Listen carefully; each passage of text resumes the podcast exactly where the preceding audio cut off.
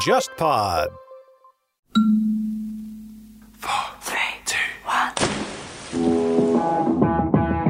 大家好，我是乐东，大家好，我是笑凯，欢迎来到海格力斯电台。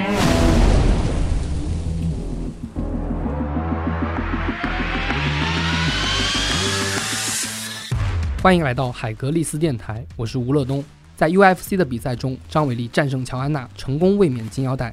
这个原本是体育圈的事儿，却引起了国内空前的轰动，成为了为数不多让我们喜悦的事儿。本期节目，我们特别邀请来了张伟丽的队友 MMA 职业运动员王鹏。作为职业运动员，他是如何解读这场比赛的？他卫冕这一刻的心情啊，我其实是非常激动的。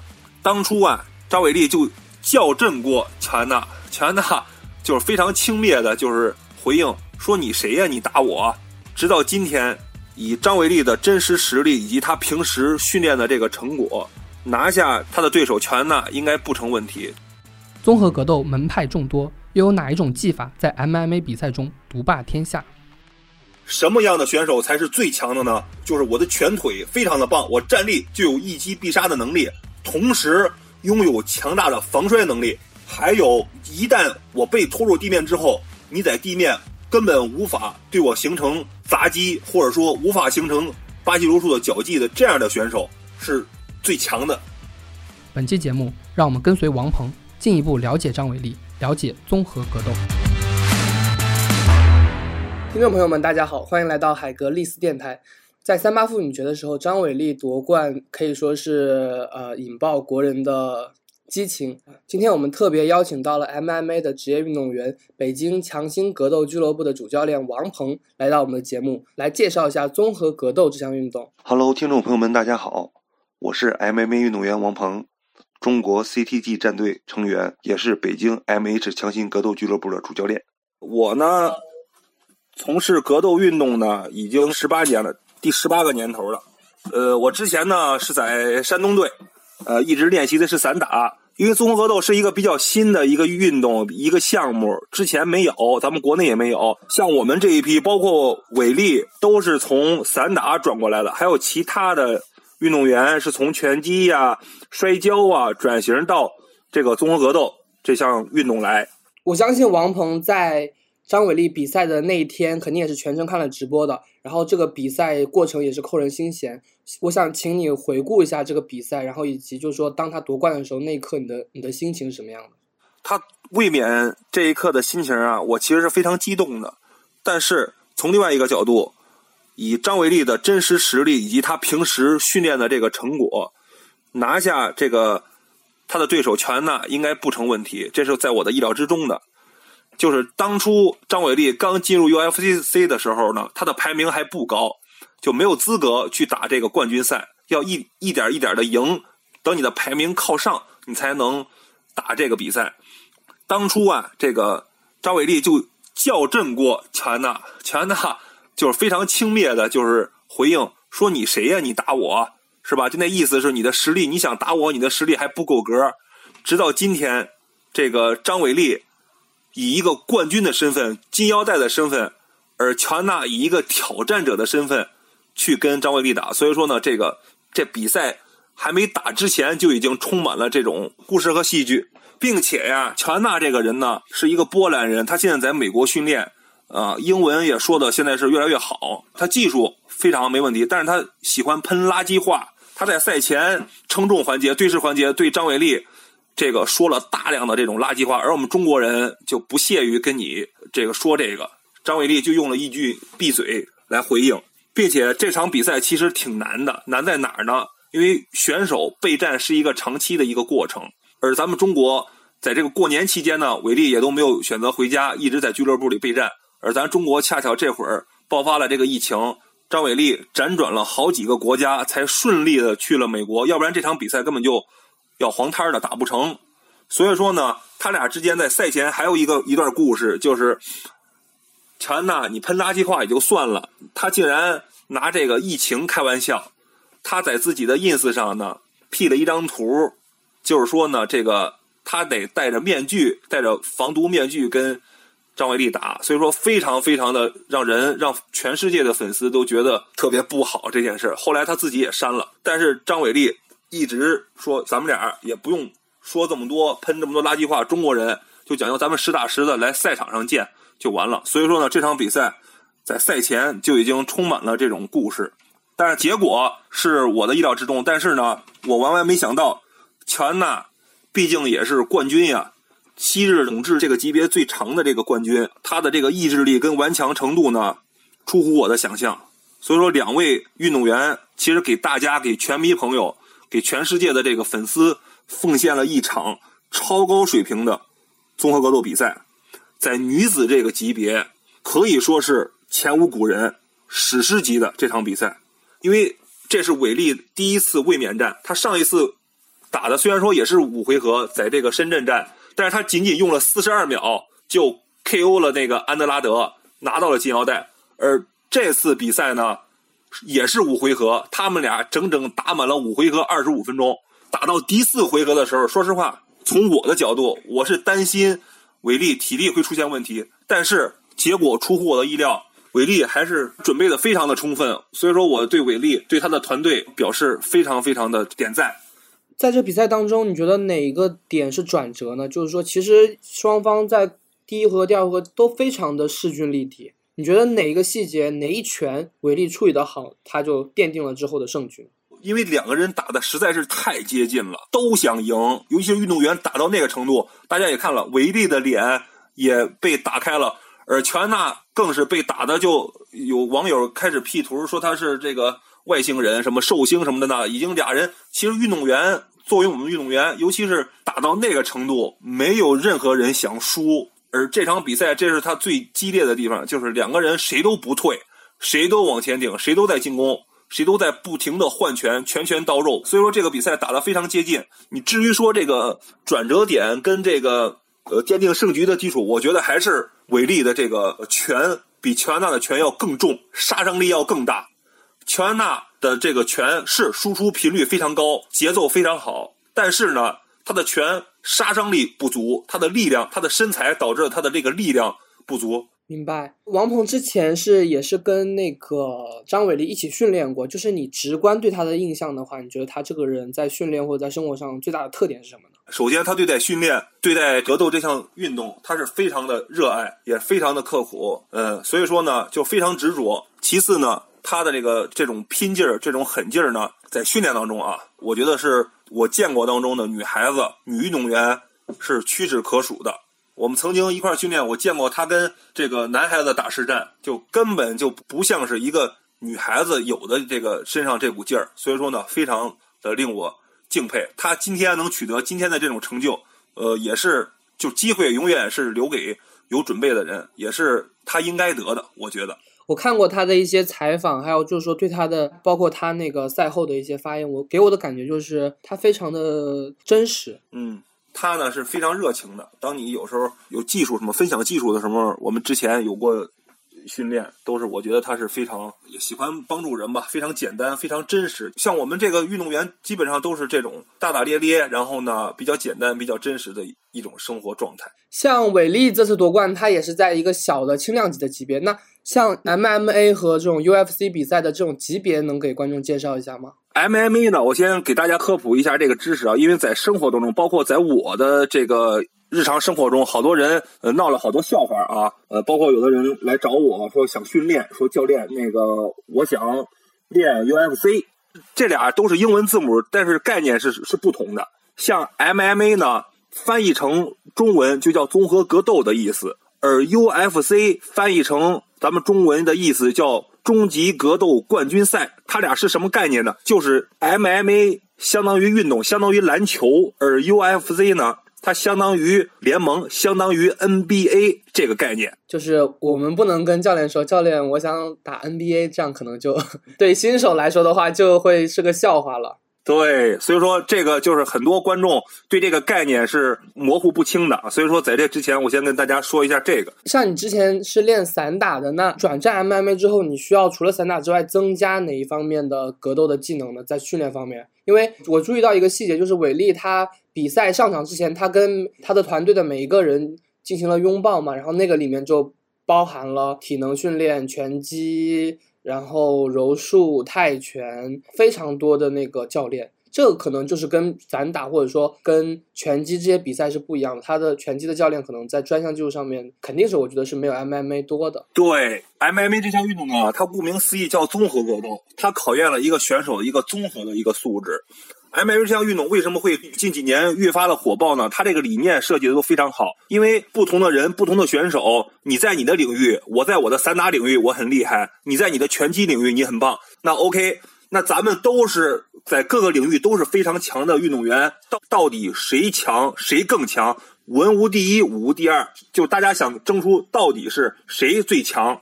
所以说呢，有了这么一个平台，OK，你不管你是什么门派的运动员，大家在这个开放的平台上、开放的规则下，到底哪种武术、哪个运动员最强？所以说呢，现在吸引了不同的门类的运动员去转型转筹到。这个综合格斗，这个 MMA 的这个这个比赛当中，它就相当于什么呢？相当于咱们的这个十项全能，每个领域你的站立、打击、拳击也好，散打也好，泰拳也好，包括你的摔跤，包括你被摔倒之后到地面之后还可以继续进攻，裁判是没有干预的。这时候就需要你一个运动员的一个综合的一个实力，你不能说你有明显的一个偏科，说 OK，我的站立非常好，我是一个特别棒的一个。站立的一个拳击散打的一个高手，但是我不会摔，并且我到了地面之后我就没办法了。那你一旦有了明显的偏科，赛前对手会针对你，然后呢就会进攻你的弱项，把你拖入到地面，然后通过地面的这个技术给你绞杀，给你降服。MMA 发展这么多年，呃，在你们专业的人看来，就是哪一项那个技巧的它的这个实战的能力最强呢？呃，是这样，你这个问题问的非常好。在 MMA 项运动早期的时候，巴西柔术这项运动震惊了全世界。在早期的 UFC 冠军当中，全部都是巴西柔术的冠军。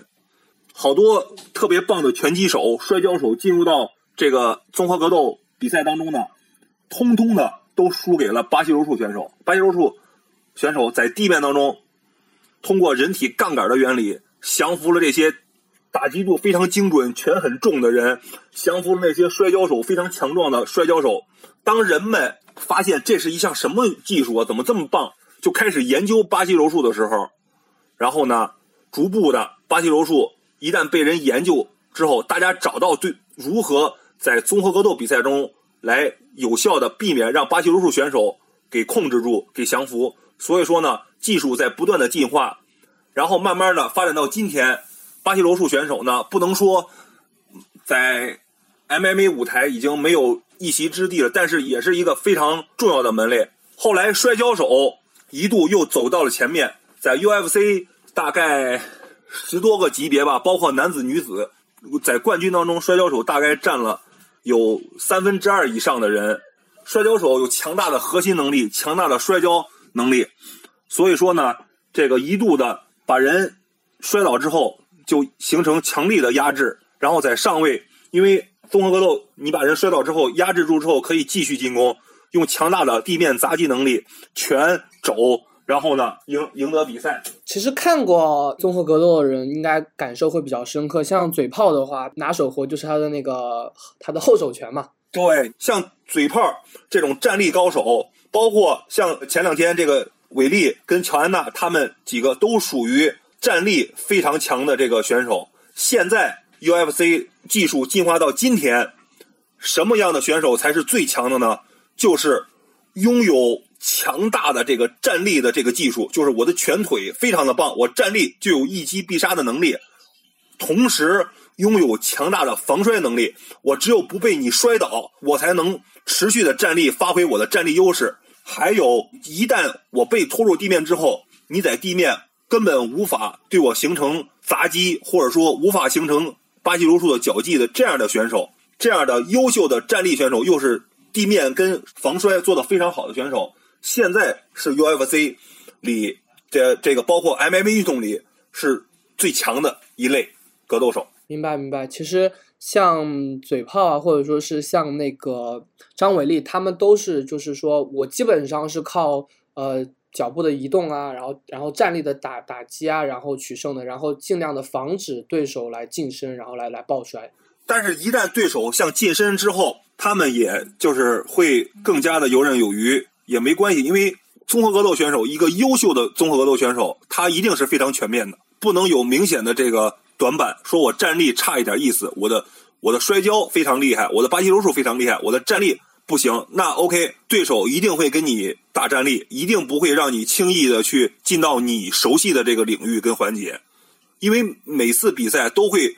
针对这个对手做充分的准备，包括赛前的一些研究，一定会是用我最擅长的东西打你最不擅长的东西。对，没错。像韦力这一次夺冠，然后他也是这种，就是呃战力比较强，然后拳术比较好的。那其实我觉得他可能跟就像嘴炮，他的技术我不知道，我因为我这样说，他就是还是比较算是同一个类型的。现在就是说。MMA 的这个技术流派的话，可以向那个听众朋友们介绍一下吗？MMA 的技术流派现在发展到今天，就是拥有强大站立技术的，就是你这拳非常重，杀伤力非常大，能够一拳击中，命中率非常高的选手，并且拥有强大的这种防摔能力，就是我的摔跤特别好，我可以不去摔别人，但是别人想摔倒我很难，防摔叫做防摔跤的能力，以及在地面的时候这个。强大的这个巴西柔术能力的这种选手，是在现如今技术体系里是最最难对付、最最强的一类选手吧。像比赛当中的一些那个什么断头台呀这些技术的话呢，我觉得这些名字还是算是虽然名字是非常的酷炫，但是其实真正懂的人是比较少的，只有像你们这样子自己打过的人才会知道。对，像这些技术啊都是锁技，而锁技呢都是从巴西柔术来的。巴西柔术作为 MMA 运动当中一个不可缺少的一个门类，就你说是你是一名 MMA 运动员，你要巴西柔术不够精湛，那你的这个比赛成绩一定是不会好的。为什么呢？因为巴西柔术是 MMA 运动的这个必修课，你可以锁不了别人，但是别人不能轻易锁了你，这是这样。所以说呢，你刚才说的像断头台呀、蟒蛇脚啊什么的，这个十字固。啊，都是巴西柔术里的技术，呃，它是通过利用你全身的力量去进攻你的一个关节或进攻你的脖子，而达到窒息你、绞杀你，或者说给你把关节掰断的这个目的。所以说，被人做了之后呢，是无解的。一旦成功之后，一旦成把位成型之后，是无解的，只能拍地认输，或者说被对手绞晕，或者说被对手掰断。在这个综合比赛当中，经常会遇见有的选手，因为大家都为了赢，肾上腺素的这个作用下，包括这个选手这个想赢的这种不想不服输的这种状态下呢，都会被锁住之后，还想强力的去逃，不想拍电认输，而结果往往都是被对方搅晕，或者说被对方把手臂、把胳膊、把膝盖给掰断，只有这几种结果。像除了 KO 这样直截了当的可以分出胜负之外，像观众其实会很迷惑。那 MMA 比赛中如何判断一个选手的输赢？像这个比赛结果如何来判定呢？像张伟烈这个比赛，他们俩是打到最后打满五回合没有分出胜负，由裁判打分儿，然后判断谁赢谁输。而像其他这个结果呢，我跟听众朋友大家分享一下。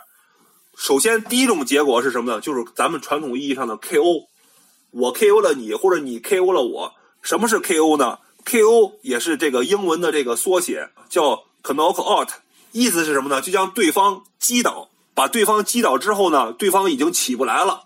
这就跟咱们传统意义上的这个读表吧，但全就像传统意义上的这个散打也好，拳击也好，就我一下我一拳一腿或者怎么的给你击倒之后，你起不来了。这叫 KO，最直接的一种，一下打晕了，一拳一腿踢晕了，然后这就 KO 获胜。说我把你 KO 了，这是最直观的一种结束比赛的方式。另外一种叫做 TKO，TKO 是什么呢？叫技术性击倒，是也是英文的缩写。什么叫技术性击击倒呢？MMA 比赛是连贯性的嘛？我击倒之后，我不会等这个裁判来干预，我会继续扑上去，对你继续进行进攻追击。这个也是最有特色的，对，最最有特色的。当裁判发现你已经没有还手之力，我继续追击，有可能对你的身体或大脑造成进一步的损害，裁判会拦住终止比赛。这会儿这个叫做 TKO，叫做技术性击倒。这个我在比赛当中，因为我有段时间也是在那个综合体育当记者嘛，就是说，嗯，当那个运动员就是说被叫他不设防了，他已经没有反抗了，那刻裁判马上就会过来喊停，就不让那个追击方再追击了。对他为了保护你，对，因为运动员已经没有防御了，那会儿人在被重击之后，人其实他本能已经一旦失去防御的时候，那会儿他是晕了的状态，你知道吗？所以说呢，那会儿很危险，所以说裁判那会儿必须要干预，必须要保护选手。好多人当裁判干预保护完之后，他会搂着裁判在在那儿继续。他会说：“我还可以打，我还可以打，你为什么要叫停对对对，？”但实际上，其实说从外人来看的话，其实是知道的，他已经不行了。他打不了了。对，如果再打，裁判如果不叫停，对方继续进攻，那会对他的身体、大脑，那会真正造成一些永久性的伤害。所以说呢，这个 TKO 裁判的干预判技术性击倒呢是非常非常重要的，也是咱们比赛当中经常常见的一种方式。嗯，还有一种呢，那就是打分儿，打满三回合也好，五回合五回合也好，比赛结束了，没有出现 KO 或者 TKO，那只有通过裁判打分儿，像张伟丽这场比赛就是裁判打分儿来决定谁更占优势。是像拳击当中的绩点一样吗？就是说我有有效打击的次数。对，就像拳击那个非常类似，而这个综合格斗呢，会累积你不光是有效打击，还有你的这个摔法。我把对方摔倒几次，我把对方柔术拿到对方一个优势的位置几次，这些都是在裁判的打分之列的。所以也是综合计算的。对，综合计算、综合考量。还有一种呢，就是拍电认输。什么是拍电认输呢？就是我被对方拿到这个巴西柔术的关节技，像刚才那个咱们节目中提到的这个断头台呀、蟒蛇脚之类的，我被拿到关节技之后，我拍电认输，这就是裁判会叫停。还有一种是什么呢？就是我来不及拍了，我已经我还没拍呢，我就晕了，那也是算降服获胜，这是另外一种获胜方式，也是非常直接、非常直观的。嘴炮嘛，有几次输就是被降服的。对，嘴炮就是被小鹰通过后背裸脚给降服的。他如果不拍击，那对不起，那嘴炮就要被勒晕，所以说他就拍击认输了。这是也非常直接的，被人拿到一个关节技锁住。还有一种就是实力相差比较悬殊，这种呢比较少见。实力相差比较悬殊，选手还想继续打，而他的团队已经不想让他再打了，会向这个擂台里扔白包巾。团团队认输，对，团队出于保护自己选手的嘛，因为选手在这里头，因为就每个选手为了这场比赛都会准备好长好长时间啊。咱们之前节目也提到了，每个人都想赢，但是有时候当局者迷，旁观者清嘛，他还想打，但是团队已经不想让他再受。还有一种结果，我再分享一下，就是犯规。因为综合格斗的比赛也有规则，它不允许你插烟、踢裆、吸后脑。当一方选手出现犯规动作，导致另一方选手无法再参加比赛的时候，那这个比赛也无法进行下去了，那只能那实际上就恶意犯规。也不是恶意，有时候他不是恶意的，两个人打架，对他不不见得非得是恶意的。一般的职业选手不会犯这种错误，因为大家说白了都是干这行的，好多犯规都是无意识的。但是呢，无意识犯规导致了对方在五分钟之内身体无法恢复到状态继续比赛，那这个比赛只会被判定为没有结果，这是还是一种。哦，我又想起来，还有还有最后一种是什么呢？就比方说这个乔安娜，咱们看了额头鼓的大包非常的大，继续打可能对伤口会造成进一步的伤害。而选手表示我还可以打，团队也说我的选手还可以打，我不想扔白毛巾。这时候有场外监督，有医生监督，他会入场检查你的伤势。这个医生监督觉得你 OK，你说你能打，但是从我医生的角度，你不能再打了，你再打你会你会怎么怎么样，会受伤了。他有权利终止比赛，直接说不能再打了，那就判对方赢。还有这一种结果，OK，应该就是这以上这几种结果。像王鹏自己也是 MMA 的职业运动员，当你第一次打比赛的时候，感受是什么样的呢？我第一次综合格斗比赛啊，说实话，到现在为止也是我印象最深刻的时候。啊，有一天呢，这个呃，我所在的拳馆这个老板问我，现在有一个综合格斗的比赛，你想不想打？啊，我当时也没想那么多，然后呢，我说，他说你凭借你这个散打的这个站立的这个功底打一打应该没问题啊，尝试一下。然后呢，这这个呢也对自己一个突破，嗯，并且这个运动呢现在比较新颖，在咱们国内，所以说呢未来呢这个发展前景会非常的好。反正在他这个连哄带骗吧，再加上这个这个我自己也有这个想法，想试一试，所以说呢就去参加了这个我的第一场职业的 MMA 比赛。我印象非常深刻，我的对手呢是一个美国人，号称是一个前海军陆战队的一个队员吧。然后呢，非常的壮。比赛开始之后呢，我就通过这个散打、拳腿啊，这个对他进行控制。刚开始还不错，取得了一些效果。他遭受了我几个这个重击之后呢，我听见他这个边角跟他在旁边大喊，我也不知道听的什么，反正他就开始对我进行。就是扛住我的拳腿，直接就对我进行强力式的这种扑抱、下潜抱摔。在几次之后呢，他就把我给扑倒在地了。一旦摔倒之后呢，这是我完全一个未知的领域。我想起身，发现呢，他这个压迫力特别的强，根本就起不来，并且呢，他在地上还对我进行这个继续的这种拳腿的攻击，干扰我这个起身。我起半天起不来，后来他就逮住一个机会，拿住我一个反关节。然后给我降服了嘛？我当时非常的疼，但是我不知道这是什么技术，我的反关节被他拿住了，就相当于咱们中国的这个一些擒拿吧，反正但是就给我拿住了这个反关节啊，我非常的疼，我就拍电了，然后比赛结束了，非常的懊恼。后来我才知道，哦，他用的这招叫做美式肩锁，是掰的我这个肩关节啊，对我印象非常的深刻。从那以后，我说我要就是哪跌倒从哪爬起来，我一定要弥补自己的短板，学习这个巴西柔术这个技术。但是当时，北京根本就没有教授巴西柔术的地方，只能像我们这些运动员也好，然后爱好者也好，在网上对着电脑、对着视频，然后学习一些技术。而巴西柔术这个特点呢？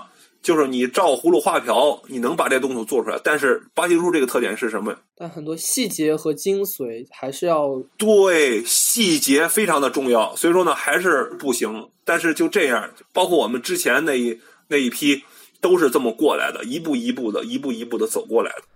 嗯，其实坦白讲，实际上我们国家的综合格斗的训练的基础是比较薄弱的。那另外一个话题，我们也很好奇。就 UFC 往往被人们理解成为是一个奖金非常高的一个运动，多金的一个运动。你作为运动员怎么看待这一点呢？其实大家就是看到伟力夺冠，感觉他的收入那非常高啊，有好几十万美金入账。但是你刨除团队的这个费用，刨除经纪人的这个费用，刨除税费，刨除平时日复一日、年复一年的这个训练费、团队费用，其实真正到手的钱。其实并不多。我拿嘴炮举例吧，嘴炮在没成名之前，他没有工作，他没有收入，他完全靠拿这个低保跟他女朋友上班，然后呢接济他训练。他每天他就是训练，然后呢去打比赛。大家现在成名，嘴炮现在一场比赛都能跟梅维瑟分一亿美金，所以说呢，他能坚持下去，一方面跟国外的这个。环境吧，有很大一大关系。而另一方面呢，这个真正走到金字塔尖儿的人，冠军只有一个。当你成为这个冠军的时候，成为一个 super star 的时候，你的名跟利都会双收的。你不赢，这就面临着你的出场费会非常的低。